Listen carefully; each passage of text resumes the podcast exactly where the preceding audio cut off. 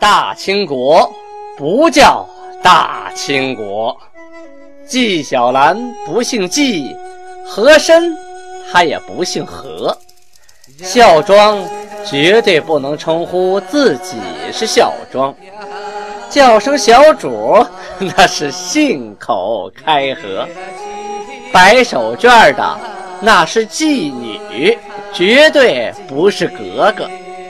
好，今天听俊贝勒播讲一段《青通剑》。听众朋友们，大家好。上次咱们说到清太祖天命六年，农历辛酉年，公元一六二一年，努尔哈赤带兵。攻占了沈阳城，啊，沈阳陷落了。但是啊，当时元辽总兵啊，什么叫元辽总兵啊？这原来不是在这儿当总兵的啊，是在支援辽东地区的总兵，童仲奎、陈策等等啊，带着川浙两省的兵来驰援沈阳，离城七里处安营扎寨。这个两省的兵啊，是能征惯战，训练有素啊。兵丁啊，多持竹竿长枪。在东北呀，它不长竹子啊，因为天气寒冷，要长呢，也只能长毛竹啊，就是很细的小竹竿这架黄瓜、黄瓜架子啊，大秧干这个用，这还可以。那个南方啊，长那个大竹子就不一样了。又长又高又直又尖又韧啊！这种东西啊，呃，能长出十多米、二十多米长。这个长的竹枪啊，啊，就是竹长枪啊，它是一般的长度应该在七米到十米左右啊。枪尖上啊，就这个大竹竿的前边放那个大金属的枪尖还有的呢是周围还留着些叉啊，这个枝叉啊。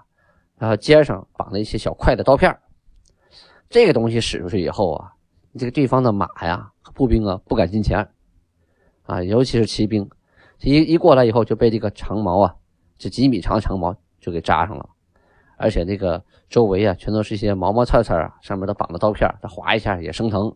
马呀是皮肤是最灵敏的，落个苍蝇它都难受啊，一抖它得把苍蝇赶跑了。你这刀片这么一划，那马不一惊人。那在马上待不住了，这可一杆长枪不算什么，这一个方阵呢，就是几十人形成一个方阵，最外边一层啊，拿着盾牌，拿着刀啊，盾牌和刀后边的人举着长枪，长枪朝外啊，五六杆、七八杆形成一排，这边五六杆朝四个方向啊，都形成这种大长枪，你无可无法靠近。一旦是你说步兵啊滚进来一个，长枪失去作用了，这个盾牌兵。啊，拿着个大刀，这就起作用了啊！快刀利剑，咔咔咔，这个大刀啊，它不是小的哈，它大刀，它能斩马蹄呀。一旦马冲进来，它能把马蹄斩断。还有利剑，这个利剑呢，就是最里边的兵啊，拿这个剑啊，宝剑非常快，就是杵啊，对吧？你进来以后我就扎，你砍我，我有盾牌挡着呢。我刀砍完你了，我盾牌一挡，露个小缝，我这宝剑往里一插，这是防御，逐层防御。这种防御体系啊，你很难攻破啊。很有可能就是你打仗的时候，对方攻不进来，我们这边不死人，对方死光光。曾经有这样的案例，在明朝的时候，戚继光带领的部队跟倭寇打，就用这种方式哈，这种长矛阵呢，说最大的一次胜利的果实是对方死了好几百，我们这边就死俩人啊，真的这种战斗力很强啊。再说这些兵啊，他们铁盔外边啊罩着棉盔。铁甲外边啊还罩着棉甲，你看看，这铁甲在里边啊，外边罩着棉甲。这棉甲呀是丝制品啊，上面镶的铆钉。有的棉甲呢里边啊还镶着呃金属片啊，起到防护的作用。在这个月份啊，当时呢应该是农历的三月末四月初啊，东北呀这个树啊还没有发芽，没有开花啊。这个春风啊，刮的是很强，晚上还是很冷的，所以这个棉甲是很有用的啊，起到保暖的作用。同时，这个棉甲穿在外边啊，比再穿一层硬硬的铁甲或者是皮甲呀，要活动能力要增强，同时呢，它还有防火的作用。你说一旦是对方采用火攻，啊，棉甲上边都弄湿啊，你火你烧不坏我。要是铁的这一烧，哗，自己就烫熟了啊，刨落了。这要是皮的，一烧也扛不住，自己就着了。所以棉甲作用又保暖又防火，同时呢，活动灵敏。如果你打透棉甲呢，里边还有一层铁甲，说这这样的防护措施，再加上他们的啊竹竿长枪、大刀利剑盾牌，在进攻的时候排成队形啊，整整齐齐的，整体向前移动，不着急不着慌，跟那个呃女真的部队说快马往前冲，这是两个打法啊。但是这样的阵型呢，主要适于防守和把敌人逼迫到一个角落啊。当时啊，这些元辽的总兵啊，十分愤慨，就听到沈阳城被打下来的消息啊，都十分气愤，就说：“吾辈不能救沈，在此三年何为？什么意思？我们这帮人啊，不能把沈阳城救下来，我们在这待三年，不吃白饭了吗？啊，我们在这待三年，我干什么了？能让沈阳城丢了？所以这些人呢，就主动请命啊。”来解救沈阳。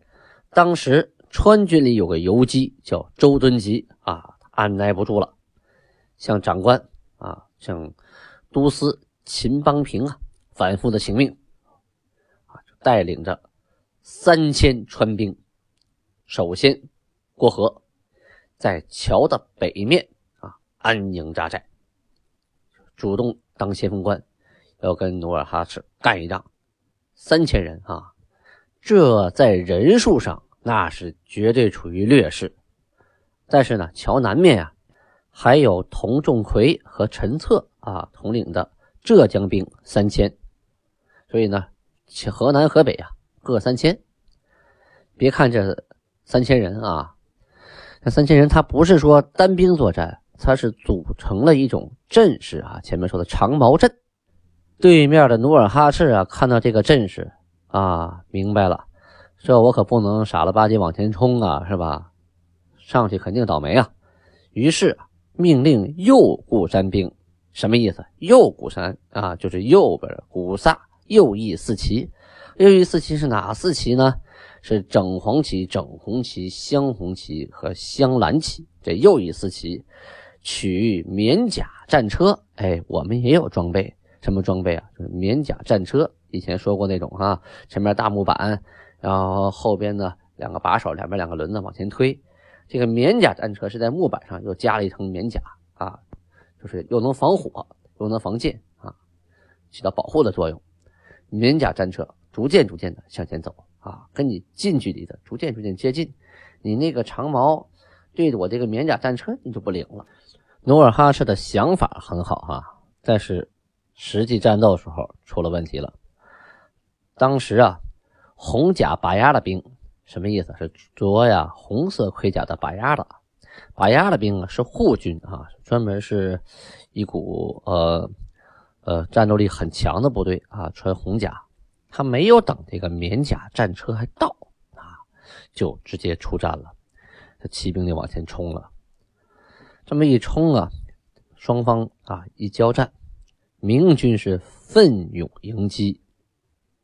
整个白骑兵被战败了，黄骑兵也战败了，击斩落马者两三千人。什么概念？就是这个长矛阵呢，确实有效啊。骑兵到了前边往里一冲，被这长矛一杵，然后盾牌兵上去以后拿刀一补，这落马者呀两三千呢。眼看着努尔哈赤这边的部队啊，就吃了大亏呀。啊以前没遇到这么能打的这个，呃，明军。这个明军确实来这波人，呃，不好对付。当时呢，李永芳啊，他是汉军的降将哈，他呀抓到了一些明军的炮手，啊，在沈阳城墙上啊放炮的炮手啊，就把敌人给放了，说你们归降啊，投靠我这边，我就不杀你们。然后利用这些炮手。调转枪头，打明军川兵的阵营，而且呢，给这些炮手重赏啊！你们这炮打准了啊，把对方打烂了，我赏你钱，多赏你的，就用沈阳城的大炮啊，就把从城墙推下来，来攻击川兵。这招随机应变可是真灵啊！啊，你看这个川军这个阵势，长矛阵呢，他对付骑兵、步兵都 OK，但是你对付炮兵那就没戏了啊！炮兵离你很远，你长矛够不着，但是人家一个炮弹打过来，往你这个方阵里面一打，从中间这么一炸，你的人员这么密集，被炮一轰，那不就成炮靶子了吗？啊，被炸的是七零八落呀！以前呢，女真部队啊。一直都是以骑兵攻击，然后弓箭，然后是步兵，啊，很少用到火炮。这川军的长矛阵呢，被这火炮一打，阵型立刻就乱了，啊，一个小方块一个小方块被这么一打，乱了，乱了，有的人死，有的伤，就露出缺口来了。金国的骑兵啊，趁着啊有可乘之机，冲入敌营，一阵砍杀。可是这个川军呐，确实训练有素啊，啊，一旦阵型一乱啊。有人死了，马上就有后边的人补上来，啊，他这阵呢一排一排一排的，永远保持着一个方阵有这么多人，啊，保持着这个方阵的战斗力和防御力。一旦一个方阵破坏，马上就有后边人补上来，一破坏就有人补上来，很快的时间内又形成了新的方阵，啊，炮火一打又散了，然后再冲进去，双方就进入了这种焦灼的状态啊，难分胜负啊。努尔哈赤一看。赶紧命令后边的部队助攻，啊，就是派另一波部队加紧冲击，逮着这空啊，彻底把他打散。一个小方阵被打过以后，不让他再重新组合成新方阵，派以人数上的优势啊，瞬间把那小方阵消灭的干干净净。俗话说：“好汉难敌四手，好虎架不住群狼啊，是吧？”这边女真的部队人多呀，势众啊。一旦这个炮把你轰开口，真往里冲啊！一冲，一顿砍杀，所以这个川军呢就组不成阵型了。组成阵型啊，你单兵作战那就远远不是这个呃金国部队的对手了所以四散奔逃啊，往回逃，瞧去一个呀，就顺着河往河里跳，很多呀都是淹死了。这叫川军爬山行游泳啊，还不靠谱。再有啊，他们身上都披着盔甲呢，是吧？你要说脱了衣服往水里游，哎，那有可能游过去，是吧？扑棱扑棱扑棱，浑河虽说不是特别宽，它也不是特别窄呀，挺大一条浑河呢。小时候我经常去看，河水也很急。那你往河里一跳，身上带的盔甲不瞬间就沉底了吗？当然有人说了，你怎么不脱呀？他来不及脱呀，你没等脱盔甲呢，那边弓箭就上来了，嚓嚓嚓嚓嚓，就给你射穿了。大刀上来了，嘁哩咔嚓就给你砍在那儿了。所以逃命要紧。想到水里才脱，来不及喽，沉底喽。川军的主帅啊，游击周敦吉，还有都司秦邦平，都在这场战斗中啊，双双战死殉国了。其他的兵丁呢，没死的或者受伤的啊，能跑的就跑入了河南边，河南边浙江兵的阵营。这兵一看这样打不行啊，啊，改攻为守。然后呢，马上调战车、枪炮啊，要挖壕、安营，临时找那个麦秆啊，然后编起来，然后和泥涂上去啊，建成简易的那种防御的小城墙。最起码呢，这种小的简易的啊篱笆墙式的城墙，它能挡住对方的弓箭，也可以挡住对方的骑兵。但是对方拿大炮轰，估计就够呛了。清军呢，过了河之后，就把这个营围的是里三层外三层啊。这个时候就是能多坚持一会儿就多坚持一会儿，等待援兵来救啊。守凤吉铺的啊，前面说了，凤吉铺就是苏家屯陈巷乡的凤吉铺村，它不是与沈阳犄角相顾吗？啊，守凤吉铺的总兵李秉成，还有守武靖营。武靖营在哪儿呢？在苏家屯区啊八一乡武靖营村守那儿的总兵朱万良、姜炳这两个人领着兵都来救援了。赶到白塔铺的时候啊，白塔铺在沈阳市南边啊，在那安营，派兵啊一千啊，没有全部出啊，派兵一千前往哨探，就是试探的去救援一下，看看对方兵力什么情况。金国这边啊，皇太极亲自率兵急出，不能待在原地呀，待在原地腹背受敌就不好打了啊！就带兵急出，迎这一千人。这一千人肯定不够打呀，一下四散奔逃啊，一直追杀到白塔铺，看见三个总兵，好家伙，大兵布阵呢！原来人家老鼠拉木楔的，啊，大头在后边的皇太极啊，也是杀红了眼了。没等后边的兵到啊，自己就率领的一百多人，都是骑兵啊，就冲进了敌军的大营，真猛啊！三个总兵啊，本来带了那么多人啊，居然被皇太极带着一百多骑兵冲进大营，几进几出啊，杀的是稀里哗啦，最后吓跑了，被金军呢追杀了四十余里呀，最后鸣金收兵。要说这战斗力的问题哈，你得分单兵作战还是团队作战？这个女真人呐，个个都是小老虎。要说单兵作战呢，一定十，尤其善打这种遭遇战。什么概念呢？双方突然遇见了，谁也不给谁喘气的机会，一对一，个对个，我一个能打你十个啊！你进不了我跟前就被我拿下了，我穿的重甲你也伤不了我。这种战斗啊，女真的骑兵是最适合的，马也快。啊，攻也强，远了射，近了砍。但是阵前打仗论排兵布阵，这明朝兵就比较适合，因为明朝的士兵啊，单兵的作战能力那相对比较差，都是一些农民呐啊，或者是手工业者呀、书生啊，就家里就这些老百姓啊，临时组织起来的部队。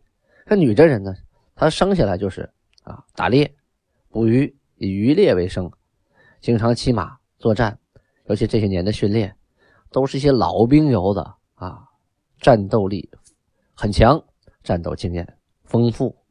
一旦明朝的部队来不及组成阵型啊，没有排兵布阵呢，这个女真的人啊，骑兵就冲进来了，进行混战，那这个金国的部队就完全占据优势了啊！这么杀，我就占据优势。所以皇太极啊，还在敌方。没有任何防备啊，没有准备好排兵布阵的情况下，带着一百多骑兵就冲进敌军大营，一顿乱杀乱砍，追到哪哪跑啊！你想啊，杀了几个，后边看了就肝颤了，他就剩跑了，因为一对一你不是个啊，兵对兵，将对将，你都不是个啊。这句话有点东北口语的意思啊，说成普通话就是：你兵跟着兵打，将跟着将打，都不是。金国兵将的对手，而且啊，皇太极带着一百多骑冲进去啊，没杀多一会儿，后边大部队就到了。本来这个明军呢，战斗力就不强，被这一百多人冲的有点乱七八糟，心慌意乱。他后边大部队一来，得跑吧我呀，所以就无心恋战。关键呢，那几个守将啊，也打不过皇太极，带头逃跑。你说这当官的跑了，下边士兵谁还卖命啊？卖命等于送命啊，是吧？所以啊，金兵以少胜多，明军四散奔逃。战斗啊，进行到傍晚啊，天呐都要擦黑了，太阳也落山了。皇太极带领着部队回到了努尔哈赤的大营，开始解决浙江兵的这个营盘啊。可浙江兵里面啊，多用火器，他和用冷兵器的川军不同啊，他们都用火铳。火炮，用这些东西，这些东西杀伤力很大呀！啊，打马马倒，打人人倒啊！所以呀，这个金国的部队围攻了多次啊，伤亡不少啊，很惨重。但是有一条啊，这子弹是有限的呀，火药也是有限的。打了半天，最后你弹尽粮绝，说如何呀？哎，打到天黑的时候，火药耗尽了。嗯，空枪管子这时候就没有用了。那个时候的火铳啊，不像说二战时候三八大盖前面还插一个刺刀啊，上场还能拼个刺刀。那火铳这就是啊放子弹用的。你打完了没子弹了，那就是一个破烧火棍，毫无任何战斗力。这个时候啊，就恨爹妈没有多生两条腿了，能跑多快就跑多快吧。金兵在后边一阵掩杀呀，守将陈策啊率先战死。殉国了，童仲奎带领着手下的诸将啊，一直拼杀到最后，力竭而死啊，就是实在打的没有力气了，最后也战死了。大家看一看啊，这批明朝的部队，通通都是与阵地共存亡啊，全都是战斗到最后的一刻，没一个逃跑的。哎，也不能说没一个逃跑的啊。前边我们提到了来救援的守武境的总兵官朱万良。啊，他就逃跑了，说是逃跑了，就是战败啊，也不是说没打就跑了，战败，战败了就躲起来了。后来被经略袁英泰发现了，这还了得啊！你们一块去的人都战死了，你一人活着回来，下令斩，杀头啊！他马上就跪到地上说呀：“哎呀，我也不不想跑回来呀，实在是打不过呀，打不过就跑回来了，我要戴罪立功。”这个经略袁英泰呀，觉得现在正是用人之际啊，斩了个大将也没什么用，何况呢，他想戴罪立功，好，再给他一次机会吧，就命令他守辽阳。后文书啊，他确实在守辽阳的战役中与阵地共存亡了啊，就是以身殉国了。